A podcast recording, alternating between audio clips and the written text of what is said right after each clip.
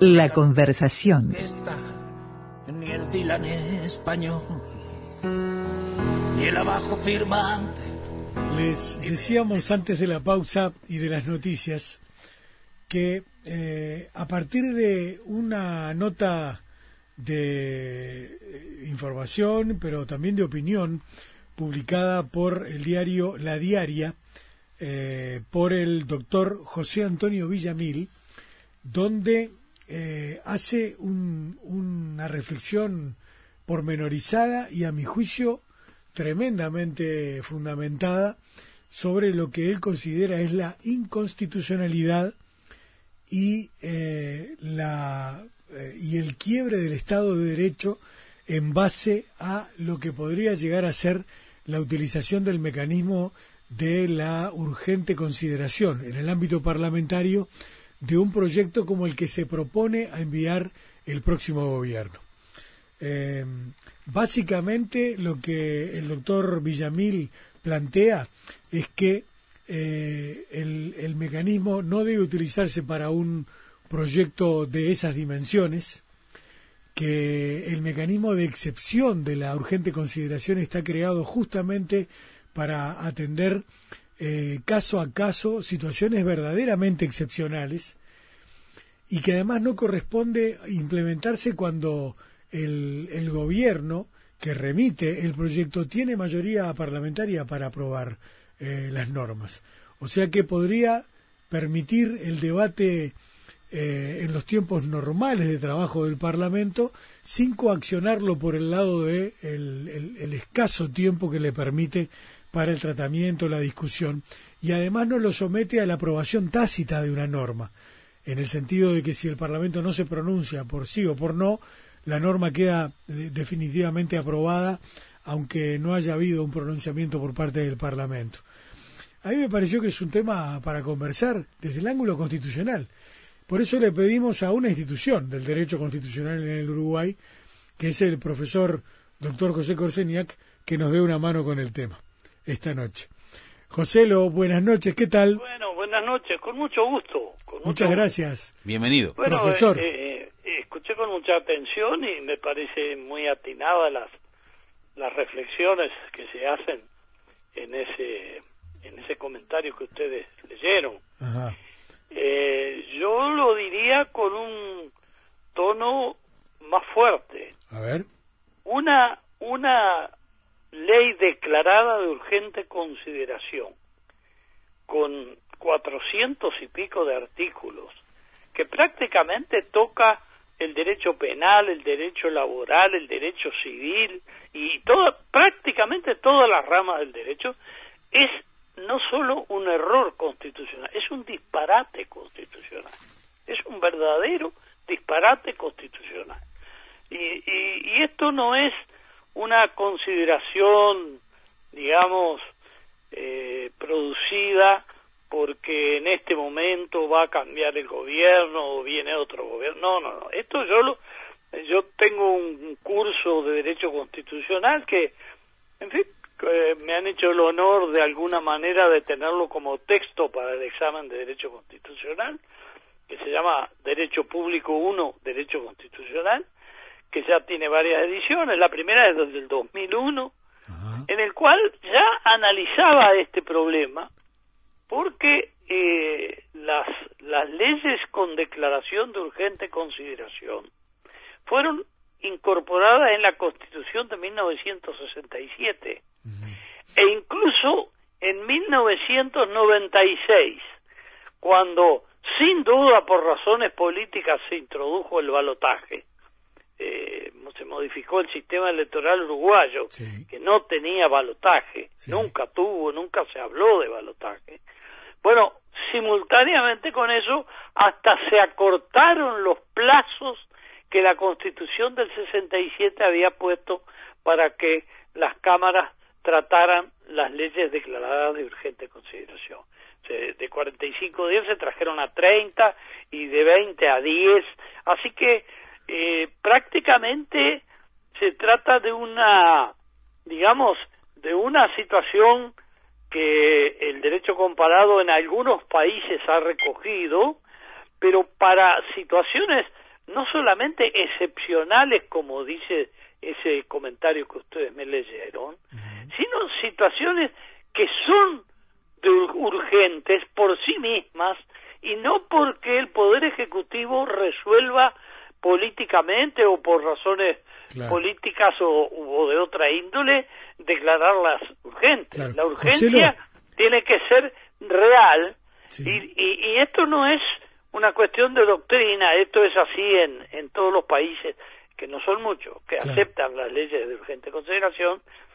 Eh, la influencia mayor fue de la Constitución francesa del 58, que De Gaulle quería que dos o tres temas concretos se, se sacaran rápidamente, cuando fue presidente de Francia, en general De Gaulle. Pero eso es así porque la propia Constitución dice que el Poder Ejecutivo lo que puede hacer es declarar de urgente consideración un proyecto de ley. No es constituir la, la, urgencia, sino que la declara. Es una, un tema que de por sí es urgente y que por lo tanto lo que hace el Poder Ejecutivo cuando envía el proyecto es declarar, que quiere decir poner de manifiesto algo que ya existe, no crear la urgencia, sino declararla, lo dice así la Constitución, No, no deja la menor duda. Digo, sin necesidad de ir a razonamiento que todos conducen a lo mismo. Eh, por ejemplo, eh, razonablemente, que creo que es la palabra que uso yo en el, en el texto, eh, puede ser una urgencia porque se vence un plazo para, de vigencia de una ley que favorece al Uruguay. Bueno, ahí hay un, un hecho concreto que se pide al Parlamento no, no deje vencer el plazo en discusiones largas porque este hay el hecho ya es urgente de por sí. Eso quiere decir declarar. La palabra declarar significa poner de manifiesto algo que existe. Así que por esa razón ya inicial, el Poder Ejecutivo, ¿por qué declara de urgencia una cantidad de temas, prácticamente todos los temas que se tratan en una legislatura los declara de urgencia. Se ha dicho que es más, que una ley de urgente consideración, un, plan de, gobierno, ¿no? ¿Cómo? Sí, es un plan de gobierno completo, pero le voy a decir, completo en el sentido que puede, eh, que abarca todas, todas las ramas del derecho y, y se hace en una sola ley. Le voy a decir más antes de eh, hablar de la inconstitucionalidad de varios de sus artículos, porque en definitiva todavía no hay proyecto, es un anteproyecto, antes de hablar de eso, que no, no, no daría el tiempo, ni horas habría que, que estar, a de que estudiar cada uno de los artículos y su inconstitucionalidad específica. El tema es que un proyecto de esa magnitud, de más de 450 artículos, es en sí mismo una inconstitucionalidad flagrante. Primero por lo que acabo de decir, es imposible que todos los temas que están tratados ahí sean realmente urgentes de por sí y que el, Poder Ejecutivo lo único que hace es declarar esa urgencia. Les repito, supongamos que hay un aviso de, de, que va a haber una catástrofe climática en el Uruguay, en el, no sé, a fines de marzo, y que es un aviso razonablemente atendible y que hay que tomar algunas medidas urgentísimas para atender eso. Bueno, entonces ahí hay una urgencia y el Ejecutivo cuando manda el proyecto para tener tales o cuales facultades, lo que hace es declarar esa urgencia. Pero no se puede constituir la urgencia. Yo no voy a dar nombre, pero le voy a decir que la gente que de verdad sabe derecho constitucional del Partido Nacional que ganó las elecciones, las ganó en balotaje, pues el partido mayor sigue siendo el Frente Amplio, el partido más grande, como partido es el que tiene más votos. Pero eh, en balotaje eh, ganó la, la elección, el, presidente electo es del Partido Nacional, opina lo mismo que estoy opinando yo. El tema es, y bueno, no estoy haciendo una simple deducción. Tengo información. El tema es que en los operadores políticos del Partido Nacional no ven muy claro que esta luna de miel de esa especie de, ¿cómo le llaman? La coalición multicolor, que es una coalición hecha fuera de los, los marcos.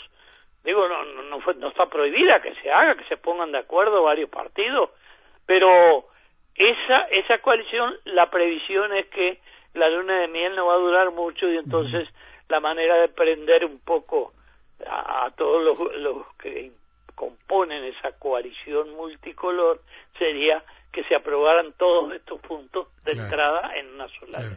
José, lo, una cosa por eso digo, eh, si, si, si yo fuera legislador, lo, lo que atacaba es en, principio, ¿no? Un artículo, otro artículo, otro artículo, que hay varios. Por ejemplo, los artículos de contenido presupuestal. La Constitución prohíbe que la ley de presupuesto eh, se declare de urgente consideración. Y ley de presupuesto no se puede decir, ah, pero esa no es, esta no es la ley de presupuesto, no. Pero si tiene normas presupuestales, cuando el, el 214 y siguiente de la Constitución dice eh, la creación de cargos y, y sueldos y modificación de compensaciones, todas las cosas que están ahí en este proyecto o ante proyecto, dice está prohibido que, que se declaren de urgente consideración. ¿Y la, reglamentación del derecho de huelga, José Tres quintos o dos tercios de votos, etc. Pero hay otra prohibición que demuestra claramente por qué se hizo esta especie de mamotreto legal para mandarlo con declaración de urgencia. La Constitución prohíbe que mientras se, se haya enviado un proyecto de ley con declaración de urgencia, mientras no esté terminado ese tema, que se mande otro.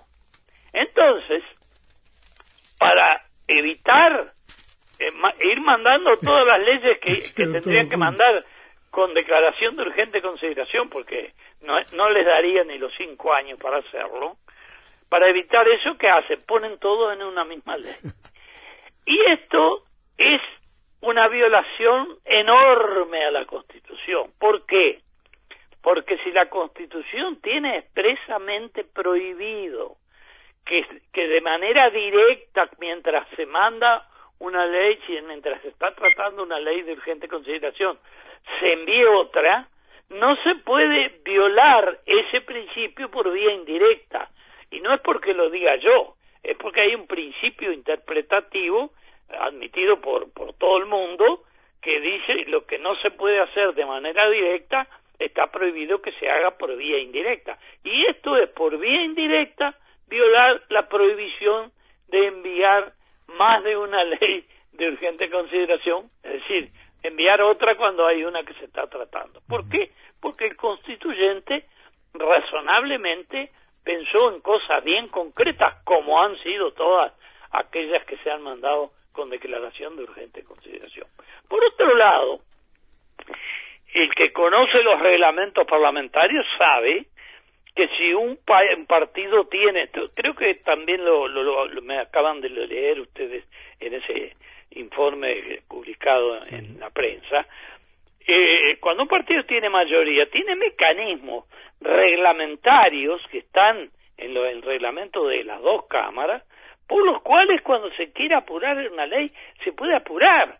Una, si se está discutiendo mucho, eh, un legislador puede decir, pido que se corte la discusión y que se pase a votar en general esta ley. Y bueno, se discutirán un ratito, pero se vota, y si tiene mayoría, se va a pasar. De manera que el, el asunto de apurar una ley no requiere una declaración de urgencia absolutamente inconstitucional, sino que se puede hacer por otra vía cuando realmente existen motivos que hacen necesario que una ley se apruebe y no se discuta demasiado.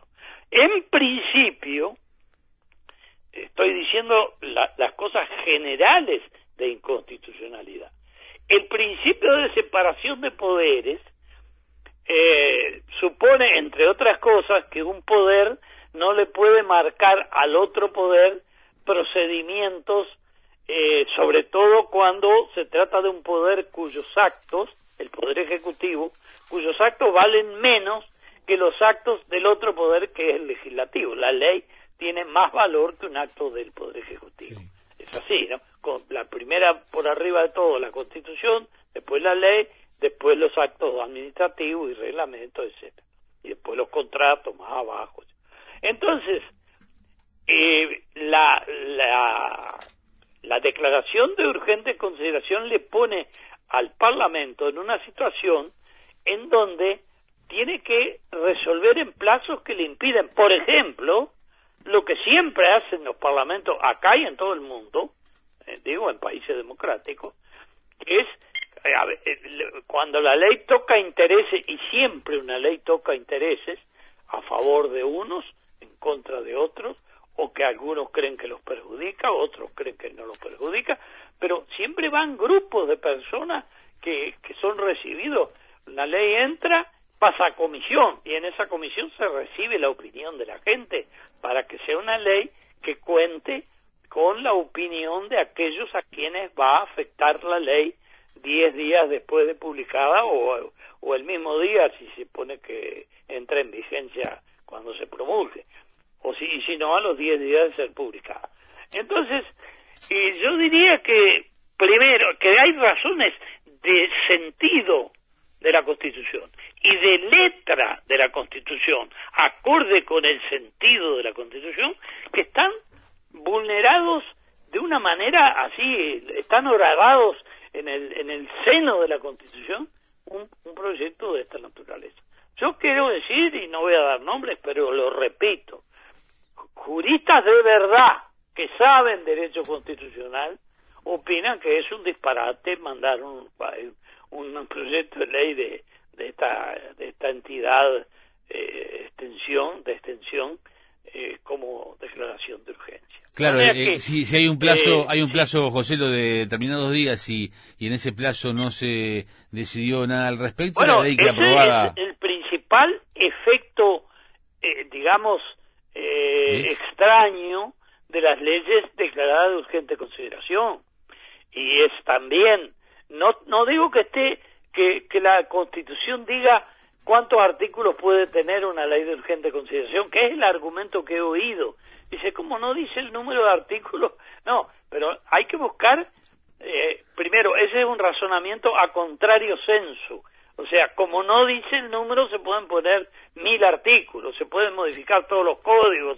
No, eso es un disparate. Hay que buscar el sentido eh, de lo que la Constitución estableció cuando dijo que el Poder Ejecutivo puede enviar proyectos declarados de urgente consideración. Y le puso una cantidad de restricciones. Les quiero decir que está, eso está en el artículo 168, numeral séptimo, y ese numeral séptimo de un artículo que tiene veintipico de numerales, ese numeral séptimo está dividido en una cantidad de letras que si no me lo olvido va de la A a la H, porque es larguísimo. ¿Por qué? Porque le pone las restricciones y limitaciones para demostrar la Constitución que el sentido de permitir que una ley quede aprobada porque no, no hubo tiempo de tratarla, que eso es una cosa estrafalaria, digamos, para el derecho tradicional es, es rarísimo. Una ley se aprueba cuando la votan, y la afirmativamente. Acá, al contrario, pasa el plazo que es muy breve, de 30 días en la primera Cámara, y si no, la Cámara no pudo terminar de tratarla, queda aprobada tal como la mandó el Poder Ejecutivo. Entonces, eso hay que interpretarlo muy restrictivamente y también eh, con la con la conciencia de que la Constitución no le permite inventar por razones políticas o de las que fuera la urgencia, sino que la urgencia debe existir de verdad, razonablemente, y entonces lo que hace el Poder Ejecutivo es declararla, mostrarle al Parlamento y decirle, mire, miren, fíjese que esto de verdad es urgente. A mí me gustaría un día leer la exposición de motivos el día que, vaya ese proyecto, si es que va, para ver cómo demuestran que cada uno de los artículos tiene eh, justifica ser declarado de urgente consideración. Eh, es un tema este que yo creo que de entrada tendría que ser planteada la, la oposición al proyecto pero con carácter general, como un mamotreto legal que en sí mismo todo, por su, hasta por sus dimensiones, ya es inconstitucional. Es imposible que haya 400 temas que sean urgentes como para que quede aprobada la ley, aunque aunque no no, no se vote, o, o si no hay tiempo de votarla, o porque no se puede escuchar a los interesados. Y eso surge, repito, del sentido del artículo y, y, surge también de la letra del artículo, porque la palabra declarada de urgente consideración, lo estoy repitiendo, pero me parece que quiero que lo entienda alguien, aunque esté ajeno al derecho. Declarar algo no es crearlo, no es constituirlo. Declarar la urgencia es poner de manifiesto, decir que hay urgencia, que la urgencia realmente existe. Y eso es lo que se hace cuando se declara que una ley de urgente consideración. Basta mirar las que las que ha habido eh, en el Uruguay desde el 96 para adelante, que creo que han sido 13 en todo todo este periodo, en, del 96 en adelante, y bueno, y, y entonces ellas son temas muy concretos que justificaban que se tratara rápidamente por por motivo pues, de sentido común que realmente es urgente, como algunos de los ejemplos que yo intenté eh, describir hoy, aunque podría poner algunos otros, pero no porque razones políticas creadas por el Poder Ejecutivo o que el Poder Ejecutivo piensa que van a ocurrir, como ser que, que se ponga medio tensa la relación entre los cinco eh, grupos que, que apoyaron a un mismo candidato, y bueno, que por esa razón dice vamos a aprenderlos a todos, aunque sea al principio con una ley de esta. Es una cosa. Yo le digo que es casi impresentable. Eso, eso dicho así, lo veo casi impresentable. Ahora, José, lo, y si lo presentan. de la Constitución, eh, se puede ir estudiando tema por tema y, y, debe haber una cantidad de artículos que en sí mismo tienen alguna inconstitucionalidad específica, algunos de ellos yo los conozco, pero eso me llevaría horas para claro, Lo que sí creo que el planteo general es, es este que acabo de decir. Entiendo. José, lo, una duda. La, urgencia no se inventa por ninguna razón, sino que debe existir antes de que se declare, y eh, razonablemente debe existir, y en segundo lugar, este, esta esta eh, ley lo que pretende es violentar una prohibición expresa de la Constitución que no quiere que se utilice este procedimiento con frecuencia y qué es lo que hace en lugar de hacer eh, varias leyes de urgencia si ponemos todo en una ley así nadie nos puede reprochar. Y eso es violar la Constitución por una manera indirecta violar lo que no se puede violar de manera directa, está prohibido que se viole de manera indirecta. Está prohibido, repito, lo insisto, por un principio interpretativo que no es discutible, es así. Eh, si, si, si, está prohibido hurtarle un objeto a una persona, eh, buscar un procedimiento alambicado, disimulado para quedársele con el objeto a esa persona, es, es el mismo hurto. No digo rapiña porque la rapiña exige violencia, pero si, se lo hurtaron mediante un procedimiento indirecto, eh, engañándolo con el cuento del tío, bueno, aparte de que pueda haber estafa, pero hay un hurto. ¿Por qué? Porque se quedó con un objeto de otra persona.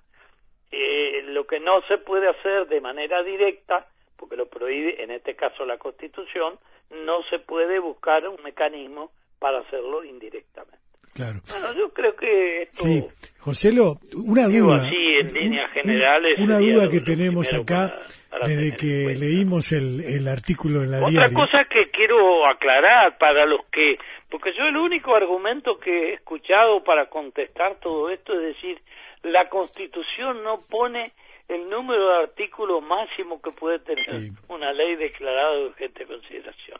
Y entonces eh, usando un argumento a contrario, como no pone número, dice, estará la letra de la Constitución, que no dice cuántos artículos puede tener. Entonces podemos poner 400, 500 o 1000.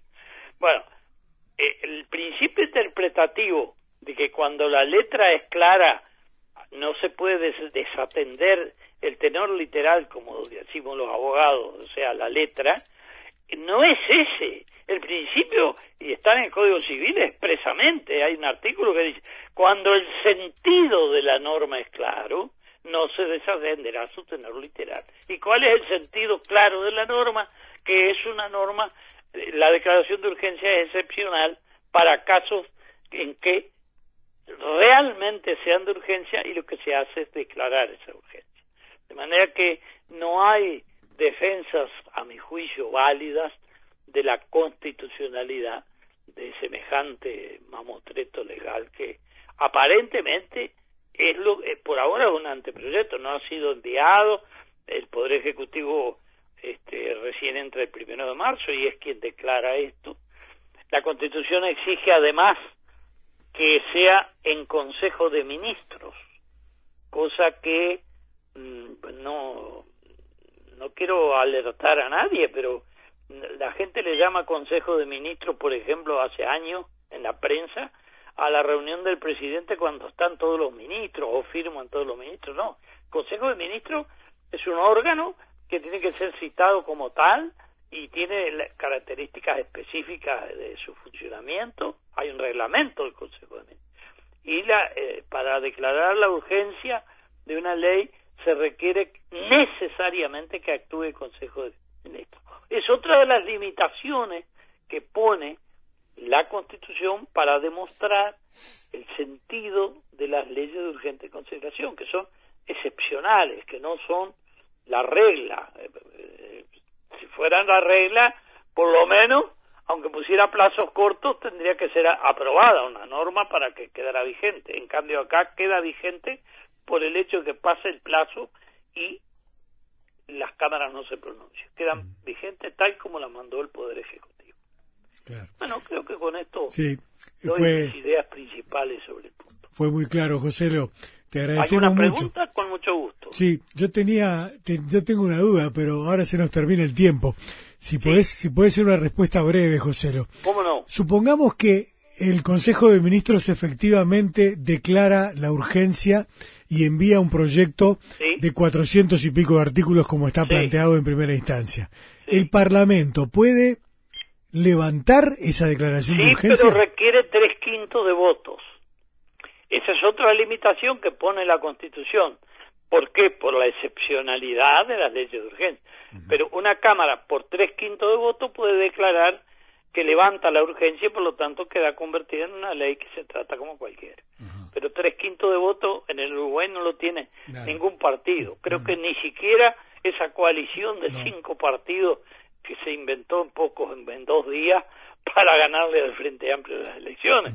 Tampoco creo que tiene tres quintos de votos. No. En, eh, o sea que el tema de los tres quintos, sí, sí, sí, lo dice la Constitución, que cada Cámara puede, tres quintos de votos del total de sus componentes, puede levantar la declaración de urgencia. Es una demostración más del sentido excepcional que tiene, porque sí, esto se discutió, estas cosas que estoy diciendo, los que trabajaron cuando se hicieron esos artículos en una comisión de constitución, eh, saben muy bien cómo fue cómo era el asunto y que el carácter excepcional y, y concreto de la urgencia de una de un tema para poder mandar una ley de estas características. Esto lo, se dijo se dio en la discusión. Y esto fue una especie de transacción. Había una cantidad de por encima de los partidos que decían pero cómo cómo le vamos a poner al Parlamento que que si no vota una ley queda aprobada como venía de- del proyecto y otros que decían bueno pero son casos de mucha urgencia etcétera y entonces transaron eh, se puso esa norma. Bueno se pueden mandar pero tres quintos de votos de una cámara puede levantar la urgencia pero repito la- Claro. no no hay es ningún es muy difícil. ninguna aglutinación política que tenga eh, ni un partido ni, ni la coalición multicolor que tenga tres quintos para levantar esa urgencia y además la, la coalición multicolor supongo yo que si mandan el proyecto no, va a querer claro, no levantar la obvio, urgencia obvio. salvo que ahí se produjera algunos eh, digamos alguna terminación de la luna de miel de los cinco mientras están repartiendo los cargos están de luna de miel. Eso es habitual en todos los sistemas eh, jurídicos, ¿no? no es un tema de Uruguay.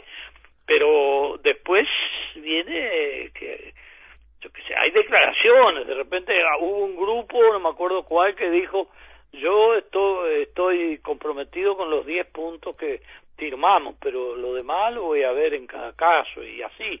Bueno, pues si ocurriera algún hecho de eso, la pregunta la contesto y termino. Sí puede una Cámara, pero por tres quintos de, de sus votos, levantar el carácter urgente de una ley y la ley sigue como una ley común. Muy bien. Muchas gracias, Joselo, por este rato esta noche, por la información y por la charla. Te mandamos, mucho gusto. Te mandamos un abrazo. Hasta muy pronto. Arriba. El profesor José Corseniak. Escucharon, ¿no? Es un mamotreto inconstitucional y hay que tratarlo de esa manera de, de entrada.